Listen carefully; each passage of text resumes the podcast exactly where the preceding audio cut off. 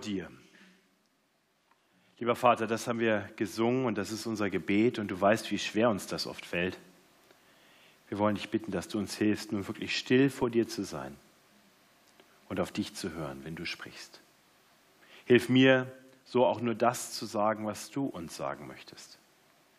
Und tu du unsere Herzen auf, sodass wir Acht haben auf das, was du uns zu sagen hast, sodass wir erquickt werden können neu zugerüstet werden können zu jedem guten Werk.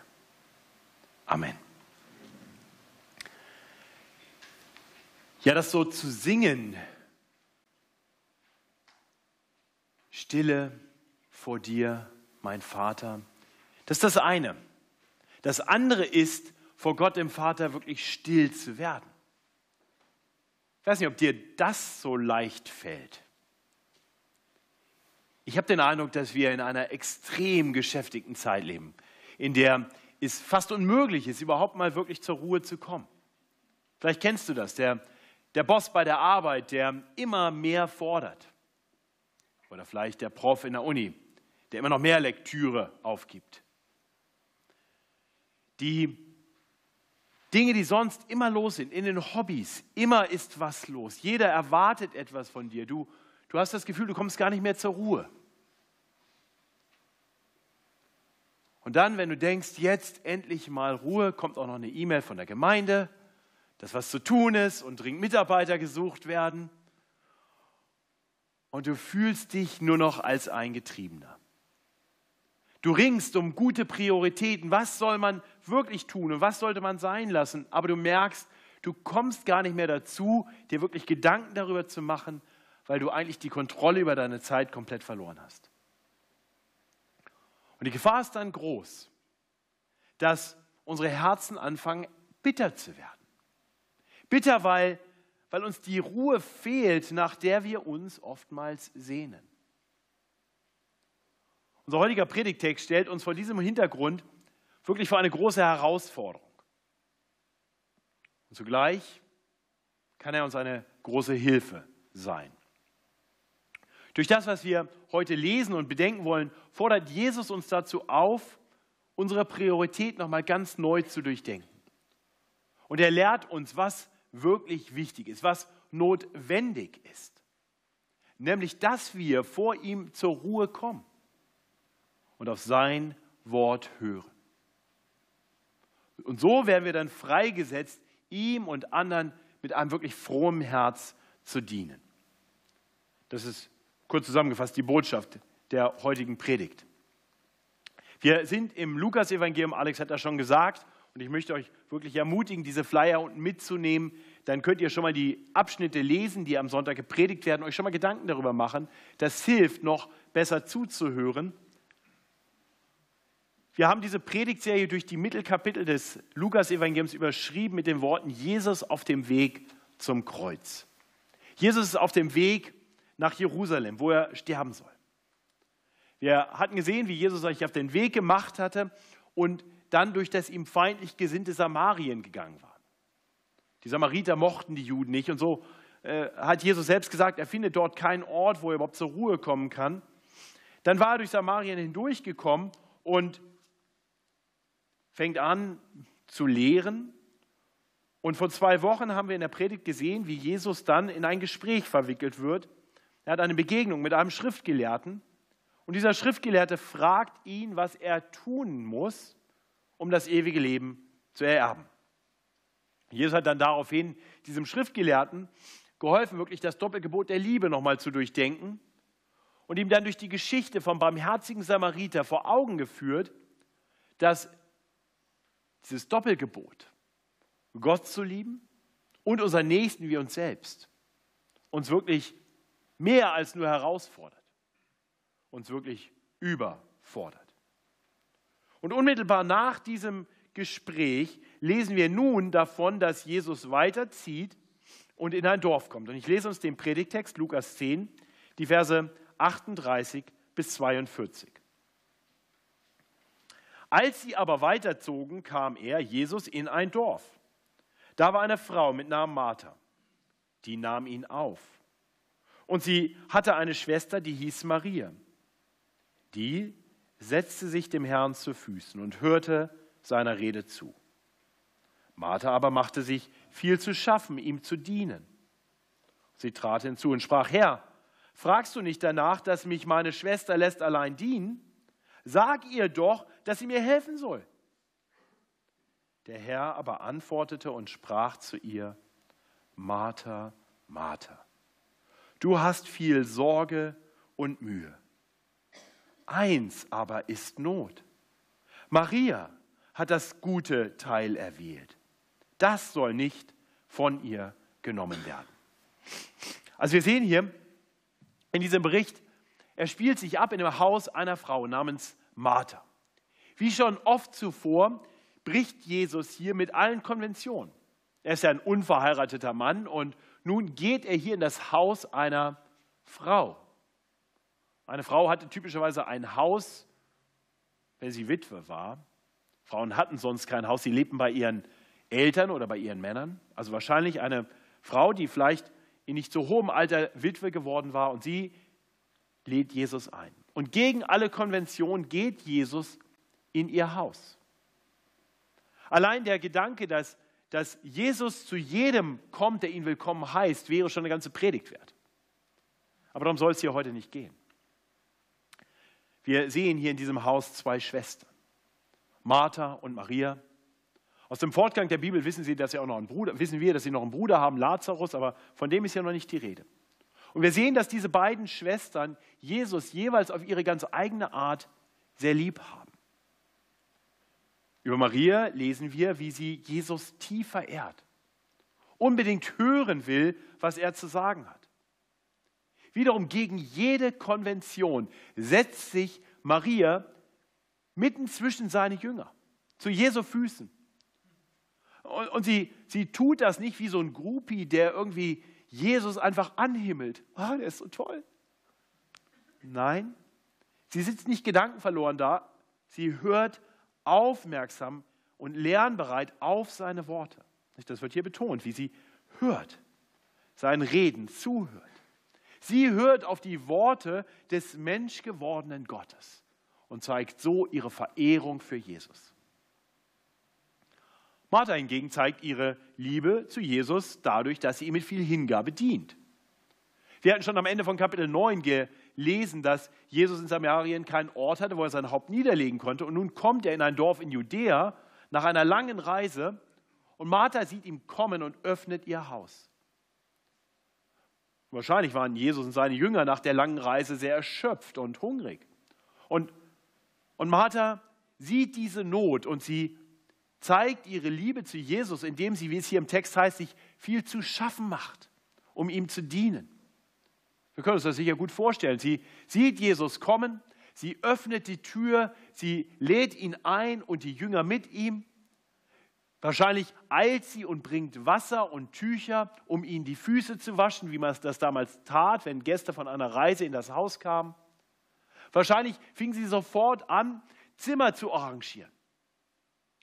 Sie hatte ja nicht vorher schon irgendwie eine Info, dass Jesus jetzt kommen würde. Wahrscheinlich war es eine Überraschung und sie bereitet alles vor, damit ein Nachtlager für sie bereit ist. Und dann hat sie sicher gekocht. Ein gutes Essen für die hungrigen Männer. Dabei hat sie sich ja nicht bei einem einfachen Essen belassen, nicht einfach Kartoffelsalat und Bockwurst oder was auch immer man damals so gegessen hat. Wahrscheinlich war es eher so ein Fünf-Gänge-Menü, denn für Jesus ist das Beste gerade gut genug. Und so zeigt sie ihre Liebe, ihre Verehrung für Jesus. Und ich möchte, dass wir das sehr bewusst wahrnehmen. Bevor wir weiterlesen und dann darüber nachdenken, oh, welche ist vielleicht besser als die andere und was haben die vielleicht alles verkehrt gemacht. Wir sehen hier zwei Schwestern, die jeweils auf ihre ganz eigene Weise Jesus ihre Liebe, ihre Hingabe zeigen. Und ich denke, das darf uns herausfordern. Wie zeigst du Jesus deine Liebe? Woran können Menschen deine Hingabe für Jesus erkennen?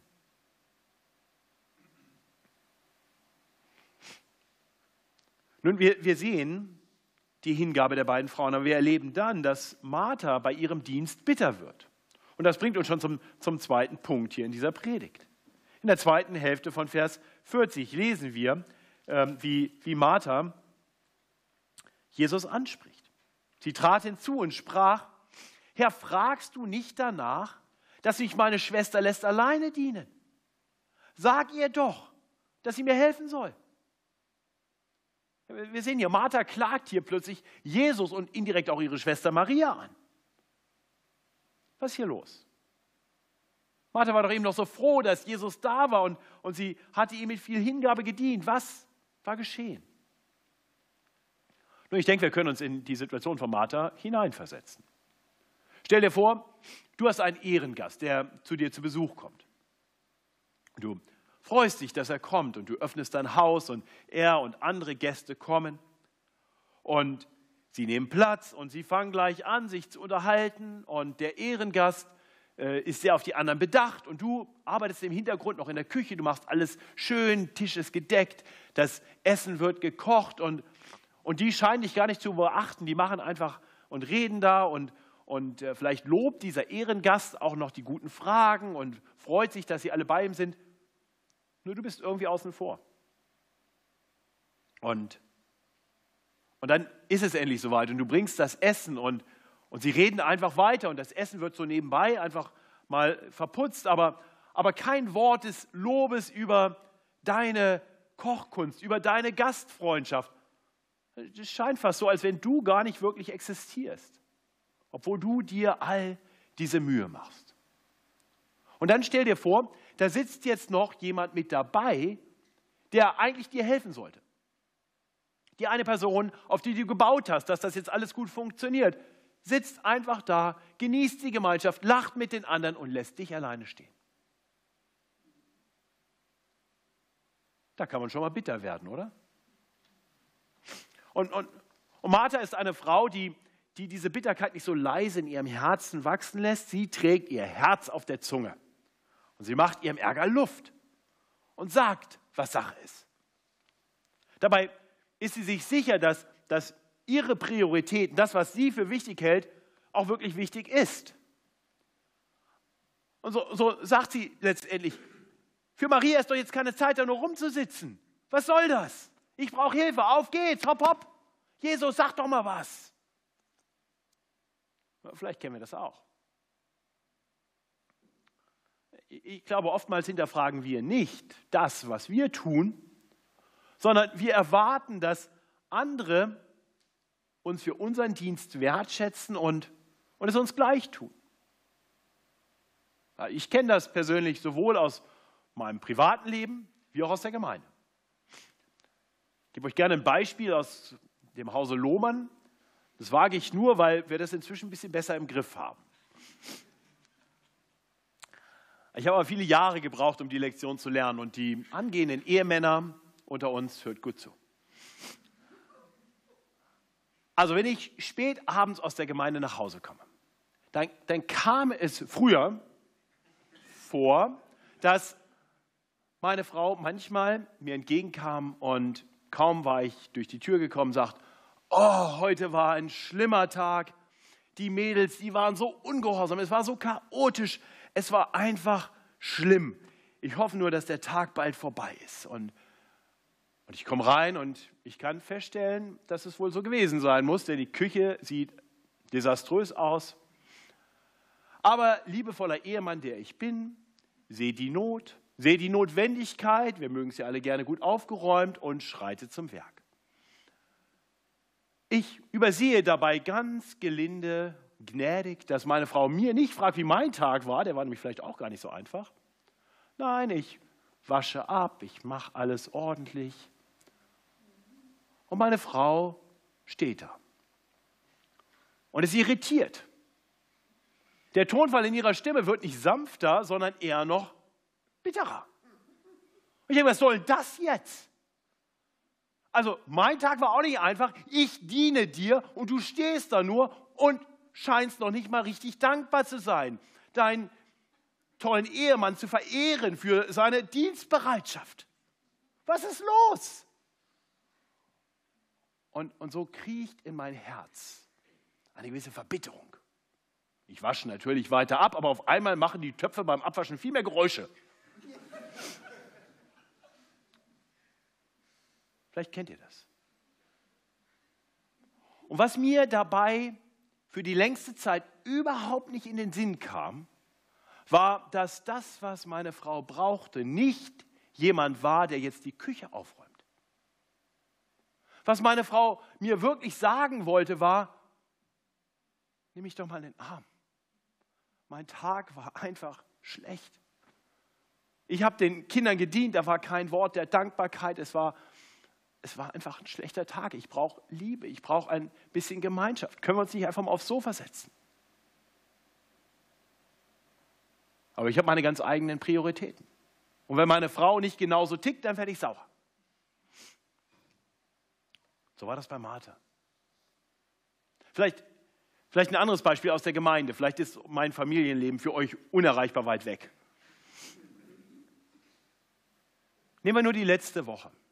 Wir hatten noch Oktoberfest vor einer Woche. Wir hatten Oktoberfesteinsatz.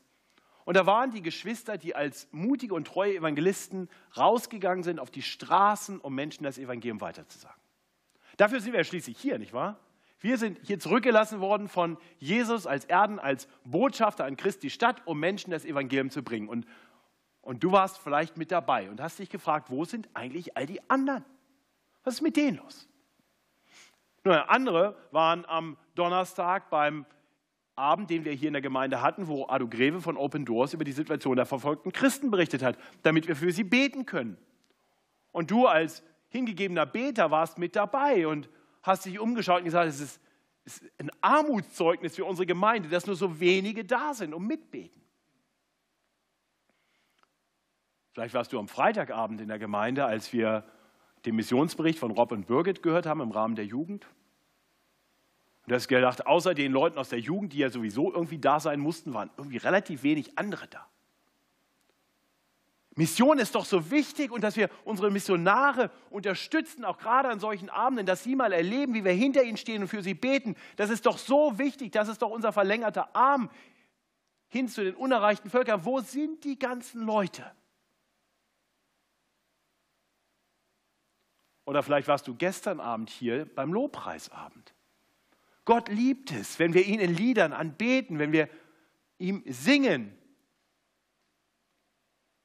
Wo waren eigentlich die vielen anderen? Warum waren die nicht da? Es ist doch so wichtig, Gott so wichtig, das ist doch so nah an seinem Herzschlag, wenn wir Lobpreisabende haben.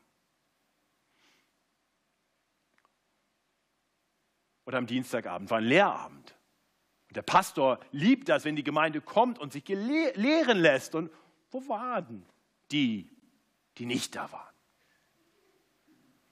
Was ist los mit denen? Verstehen die nicht, wie wichtig das ist? Und, und vielleicht könnt ihr euch in, euch in, einer dieser Kategorien irgendwo wiederfinden und, und sagt ihr, das ist, das ist mir ganz besonders wichtig. Gebet, Evangelisation, Lehre, Unterstützung von Mission, Lobpreis. Und das ist alles gut und schön. Ich bin sehr dankbar, dass viele von uns sich engagieren. Aber manchmal passiert es in solchen Situationen, dass wir, dass wir denken, das, was mir wichtig ist, muss allen wichtig sein und wir anfangen fast ein bisschen bitter und verärgert zu werden, wenn das nicht alle so sehen. Kennst du das? Das Problem ist, dass wir, dass wir nicht das, was wir tun, einfach mit frohem Herzen tun, sondern dass wir unsere Prioritäten zum Absolut machen und auf alle projizieren. Und dann wird unser froher Dienst am Herrn auf einmal etwas, das erfüllt ist mit Bitterkeit. Ich glaube, in vielen von uns steckt so ein bisschen Martha, oder? Martha hat eben noch froh ihren Dienst getan, aber jetzt ist sie bitter geworden. Und ihre Bitterkeit geht so weit, dass sie Jesus jetzt anklagt und sogar vorschreiben will, was er jetzt zu tun hat. Das ist interessant, ne? Da ist Jesus und sie sagt an. Sag ihr, der Maria, der faulen Maria, dass sie mir helfen soll. So absurd das ist, dass Martha denkt, sie müsste Jesus sagen, was er tun soll. So denke ich, können wir das doch auch nachvollziehen, oder?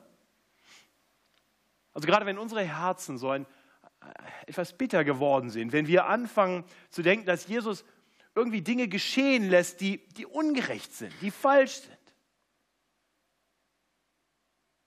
Uns mehr zumutet und, und andere kommen so leicht weg und wir bitter werden, dann kommt es doch vor, dass wir anfangen, Jesus anzuklagen. Jesus zu sagen, was er zu tun hat. Vielleicht nicht laut, aber in unseren Herzen. Vielleicht sogar laut. Im Gebet. Jesus, was soll das? Mach doch endlich was. Und in solchen Momenten haben auch wir es nötig, die Worte zu hören, die Jesus nun an Martha richtet. Und damit kommen wir zum dritten Punkt dieser Predigt. Wir sehen hier in den Versen 41 und 42, wie Jesus Martha in Sanftmut zurechtweist und sie belehrt. Der Herr aber antwortete und sprach zu ihr, Martha, Martha, du hast viel Sorge und Mühe. Eins aber ist Not. Maria hat das gute Teil erwählt. Das soll nicht von ihr genommen werden. Es ist gut zu sehen, dass Jesus die Martha hier nicht ausschimpft. Ne? Er spricht ganz liebevoll zu ihr, dieses zweifache Martha, Martha. Und er macht deutlich, dass er genau weiß, wie es ihr geht. Du hast viel Sorge und Mühe. Ich möchte mich kurz an die Marthas unter uns wenden. Das sind ja nicht nur Frauen, das sind auch so manche Männer hier. Ich hoffe, du weißt, dass Jesus dich kennt und dich liebt.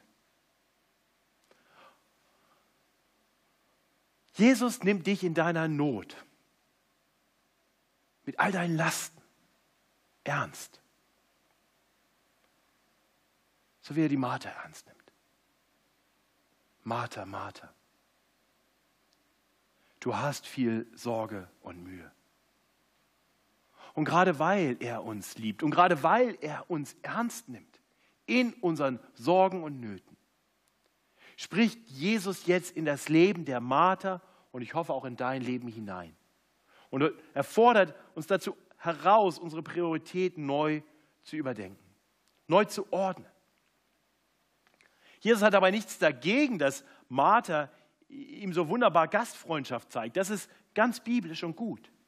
Das Problem ist nicht ihr Dienst, sondern ihr darüber bitter gewordenes Herz. Martha meinte, dass ihr Dienst wichtiger ist als das, was Maria tat. Und sie wurde gerade deshalb darüber bitter, dass Maria nicht mit anpackte. Sie hatte noch nicht verstanden, dass Maria wirklich das bessere Teil erwählt hatte. Dass Maria das tat, was wirklich Not ist. Dass sie sich auf das besann, was notwendig ist, damit etwas ewig bleibt, damit uns etwas nicht genommen wird, wie es hier heißt. Und was hatte sie erwählt? Was war das gute Teil? Sie war zu Jesus gekommen. Sie hatte sich ihm zu Füßen gesetzt, um auf sein Wort zu hören. Die Bedeutung dieses ganzen Berichts werden wir noch viel klarer verstehen, wenn wir uns noch einmal einen Moment aus den Details herausbewegen und uns den großen Kontext anschauen. Ich hoffe, euch ist bewusst, die Bibel ist nicht nur Wort für Wort von Gott eingegeben, inspiriert. Gott hat auch die Ordnung der Worte inspiriert. Das heißt, die Anordnung der verschiedenen Berichte in der Bibel sind nicht wahllos. Wir haben nicht die Geschichte vom barmherzigen Samariter und dann haben wir die Geschichte von Maria und Martha und dann nächste Woche haben wir irgendwas mit Gebet. Das gibt uns schöne verschiedene Themen, über die man mal predigen kann. Nein, das hängt zusammen. Das ist eine Bedeutung hinter. Und wenn wir zurückdenken auf das, was unmittelbar vor dem Bericht von Maria und Martha geschehen ist, dann fällt uns auf, da war ja diese Begegnung mit dem Schriftgelehrten, Schriftgelehrten, der gefragt hatte, was muss ich tun, um das ewige Leben zu ererben. Er meinte also, durch seine guten Werke etwas vor Gott verdienen zu können. Und genau die gleiche Herzenshaltung sehen wir jetzt hier bei der Martha. Sie tut und tut und tut und meint, dass Jesus ihr nun doch eine gewisse Aufmerksamkeit schuldet und Hilfe. Dem Schriftgelehrten zeigte Jesus dann durch das Gleichnis vom barmherzigen Samariter, dass er aus sich heraus niemals genug tun, niemals genug lieben kann, um sich das ewige Leben zu verdienen. Und Martha erklärt er nun hier ganz direkt, dass das, was ihre Schwester Maria tut, viel wichtiger ist als ihre riesengroße Geschäftigkeit. Was wirklich Not tut, ist vor Jesus still zu werden, um Gottes Wort zu hören. Jesus sucht nicht zuerst unseren Dienst. Jesus sucht unsere Herzen. Jesus sucht, dass wir vor ihm zur Ruhe kommen, um auf ihn zu hören. Das, was wirklich bleibt, das, was uns nicht genommen werden kann, sind seine Worte. Wie würde Petrus einige Zeit später sagen? Wohin sonst sollen wir gehen, Herr? Du allein hast Worte des ewigen Lebens. Jesus brauchte also kein gutes Festmahl, so, so schön das war. Dafür war er nicht gekommen. Jesus suchte nicht den, den liebevollen Dienst der Martha. Nein, Jesus war nicht gekommen, um sich dienen zu lassen, sondern um uns zu dienen und sein Leben zu geben als Lösegeld für viele. Das hatte Martha noch nicht verstanden. Und Maria durfte im Zuhören auf Jesus anfangen, das zu verstehen. Und wir alle müssen verstehen, dass, dass wir sowieso niemals genug Jesus dienen können, niemals genug tun können, um ihn so zu beeindrucken, dass das irgendeinen ewigen Wert hätte. Nein, wir brauchen Jesus Dienst an uns. Dazu ist Jesus gekommen. Er hatte auch unseren Dienst überhaupt nicht nötig gehabt. Jesus hatte alles. Er war in der Herrlichkeit beim Vater. Ihm gehörte alles, was da ist. Und er, und er, hat das alles aufgegeben. Er hat sich erniedrigt. Nicht um mit hier auf der Erde, beim Vater war das Essen nicht so gut, ich gehe mal zu Martha. Mal ehrlich, das ist doch Blödsinn. Er hatte alles und er hat sich erniedrigt und ist Mensch geworden und ist den Weg zum Kreuz gegangen, nicht um irgendwelche tollen Dienste von Menschen zu empfangen, nein, um das zu tun, was wir brauchen, damit wir trotz all unserer Bitterkeit, all unserem Klagen, all unserer Überheblichkeit, die uns immer dazu bringt, Gott anzuklagen, anstatt ihn anzubeten. Jesus ist gekommen, um, um, um die Strafe für all dieses Versagen auf unserer Seite auf sich selbst zu nehmen. Selbst als Jesus angekündigt hat, als er seinen Jüngern gesagt hat, dass er gekommen ist, um sein Leben für uns zu geben, um zu sterben und dann siegreich über den Tod und die Sünde aufzuerstehen, selbst da meinten die Jünger, ihn noch korrigieren zu müssen. So sind wir alle. Aber Jesus wurde nicht bitter in seinem Dienst.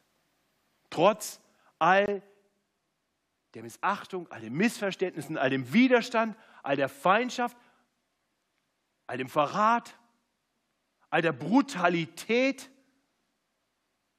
Jesus ging seinen Weg mit einem ungeteilten Herz, voller Liebe für Gott den Vater und für uns Menschen. Und er, und er gibt nun jedem, der, der zu ihm kommt, jeder, der sich ihm zuwendet, jeder, der anfängt, auf ihn zu hören, jeder, der anfängt, ihn anzubeten als seinen Retter und Herrn, er gibt uns nun durch seinen Heiligen Geist neue Herzen. Jesus gießt seinen Geist aus in die Herzen aller, die zu ihm kommen, damit sein Geist die Bitterkeit, die Wurzel der Bitterkeit, die immer wieder kommt, vertreiben kann. Seine Liebe allein vertreibt alle Bitterkeit. So werden wir frei. So werden wir frei, ihm mit Freude zu dienen, ihn wahrhaft anzubeten. Ihr Lieben, ich hoffe, wir sehen sehr klar, das ist das, was Not ist, wie Jesus hier sagt. Das ist die Botschaft, die wir immer wieder hören müssen. Immer und immer wieder. Denn, denn nur wenn wir uns von Jesus bedingungslos geliebt wissen, nur wenn wir wissen, er liebt mich, nicht weil ich jetzt irgendwas Tolles für ihn getan habe, nein, er liebt mich, obwohl ich so oft versage. Seine Liebe gilt. Er hat mich geliebt, da war ich noch sein Feind. Er hat mich geliebt, da wollte ich nichts von ihm wissen. Seine Liebe ist bedingungslos. Nur wenn ich das weiß, kann ich anfangen, ihm frohem Herzen zu dienen und anderen Menschen mit frohem Herzen zu dienen, ohne dass ich dabei immer Anerkennung suche. Weil ich weiß, ich bin schon anerkannt, ich bin schon geliebt. Mir wurde gedient in einer viel größeren Weise, als ich das jemals tun kann oder tun muss. Ich hoffe, du bist überführt und, und sagst, ja, ich sollte mehr Zeit mit meinem Herrn verbringen. Ja, ich, ich sollte mehr auf sein Wort hören. Ich sollte mehr zu seinen Füßen sitzen. Aber vielleicht denkst du dir gerade, das ist ja ein schöner Gedanke. Ich möchte das, dass, dass sein Wort mein Herz wieder neu erfüllt und die Bitterkeit vertreibt, aber, aber mir fehlt die Zeit. Lass mich dich fragen, kann es sein, dass deine Prioritäten durcheinander gekommen sind? Ich meine, bei Martha war es sicher auch so, sie hätte auch gerne zu Jesu Füßen gesessen, aber sie meinte, es wäre wichtiger, ihm und den anderen zu dienen. Kann es sein, dass es dir auch so geht? Darf ich dich ermutigen, dich zu prüfen? Ob das, was du tust, das, was dich so getrieben sein lässt, wirklich wichtiger ist, als sich zu Jesu Füßen zu setzen und auf sein Wort zu hören und über sein Wort nachzudenken? Ich bin überzeugt davon, wir brauchen als Gemeinde nichts wichtiger, nichts mehr, als dass wir vor Jesus zur Ruhe kommen. Auf ihn hören. Verstehen, wie sehr er uns liebt begreifen, wie sehr er uns dient. Nur so können unsere Herzen Ruhe finden. Nur so können wir wirklich froh werden. Und nur so werden wir freigesetzt zu einem frohen Dienst, einem Dienst ohne jede Bitterkeit. Nur eins tut Not, dass wir Gottes Wort hören. Und dieses Wort bleibt. Das ist das Wort des ewigen Lebens. Ich bete mit uns. Himmlischer Vater, wir wollen dir danken. Danken, dass selbst da, wo du uns jetzt überführt hast, dass wir dir nicht genug Zeit widmen, nicht die Zeit nehmen, um vor dir zur Ruhe zu kommen. Dass du uns da nicht verurteilst. Lieber Herr Jesus, du weißt, dass viele von uns es verlernt haben, überhaupt noch zur Ruhe zu kommen. Ständig neue Nachrichten, neue Dinge, die uns ablenken. Herr, du lädst uns ein. Kommt her zu mir. Alle, die ihr mühselig und beladen seid. Ich will euch erquicken. Herr, das bete ich für mich und für meine Geschwister hier in diesem Raum, dass du uns neu lehrst, was es heißt, bei dir zur Ruhe zu kommen. Herr, und ich bete, wenn jemand das überhaupt noch nie getan hat, zu dir zu kommen, zu erkennen, warum wir deinen Dienst nötig haben, dein Werk am Kreuz nötig haben, dann bete ich, Herr, dass du dieser Person hilfst, vor dir zur Ruhe zu kommen, auf dich zu hören, um so wie einst Maria und später auch Martha zu erkennen, wer du wahrhaftig bist, wozu du gekommen bist.